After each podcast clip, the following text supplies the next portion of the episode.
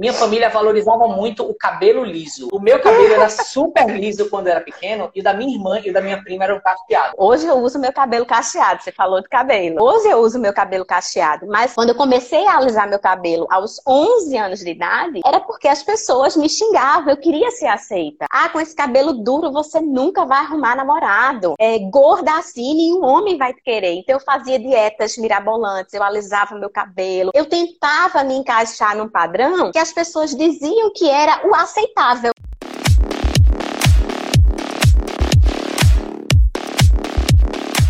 Então, eu acho que a vergonha é um sentimento que, é, que nos causa dor, que nos causa remorso por sermos quem somos.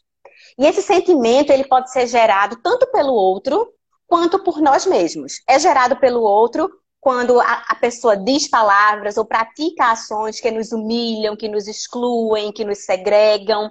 E a vergonha pode ser gerada por nós mesmos quando nós fazemos uma autoavaliação tão negativa da nossa identidade, da nossa essência, que essa autoavaliação nos leva a uma autocondenação. Nós nos condenamos por sermos quem somos, por termos determinadas características, determinadas ações que nos singularizam como indivíduos. É isso que eu acho. Perfeito, você falou aí um negócio perfeito. É quando a gente fica é, se martirizando por sermos quem somos. É, só vou, vou, dar aqui um exemplo, tá? Uma coisa que é, de repente alguém é, que tenha crescido numa família que valoriza muito. Eu vou dar o, o exemplo uhum. É, que foi no meu caso, tá? Minha família valorizava muito o cabelo liso. E olha, olha para aí. O meu cabelo era super liso quando era pequeno e o da minha irmã e o da minha prima eram cacheados. Uhum. Então imagina, né? É, minha prima começou a dar progressiva muito cedo. É, minha irmã, ela não, não, deu progressiva, mas enfim, usava muito da, da, da, questão de escova tudo mais. Uhum. Hoje em dia, engraçado, as duas têm cabelo liso, né? Enfim, mais do que o meu. O meu deu uma ondulada, a gente cresceu. E aí, enfim. E isso aí é uma forma em que a vergonha ela pode estar é, tá presente na nossa vida. De repente, você não aceitar uma característica sua porque as pessoas com quem você convive acabam valorizando a característica que você não tem. De repente. Né? Exato. Isso é um exemplo. Exatamente. Então foi muito boa essa colocação. Quando a gente não se aceita é, e acaba se odiando, enfim, não gostando de alguma coisa nossa. O que é uma pessoa sem vergonha? Pois é, se uma pessoa que tem vergonha é uma pessoa que tem uma percepção muito negativa de si mesma e se condena por ser quem é, eu acho que uma pessoa sem vergonha é uma pessoa com um alto nível de, de autoaceitação.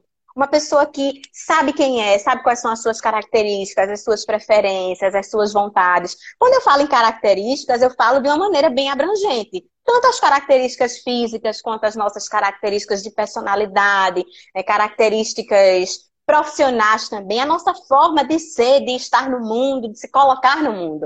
Então, eu acho que uma pessoa sem vergonha é uma pessoa que olha para si, reconhece as suas características, valoriza essas características ao ponto de se aceitar e de não se, não se sentir culpado, não sentir dor por ser quem é. É uma pessoa que realmente ama ser quem é, o que é um grande desafio para nós. Porque a todo momento nós somos questionados pelas pessoas. Por que você é assim? Por que você age dessa forma? Por que você faz isso? Né? Eu hoje eu uso meu cabelo cacheado. Você falou de cabelo. Hoje eu uso meu cabelo cacheado, mas quando eu comecei a alisar meu cabelo aos 11 anos de idade, era porque as pessoas me xingavam, eu queria ser aceita. Ah, com esse cabelo duro você nunca vai arrumar namorado. Ah, é, gorda assim, nenhum homem vai te querer. Então eu fazia dietas mirabolantes, eu alisava meu cabelo, eu tentava me encaixar num padrão que as pessoas diziam que era o aceitável.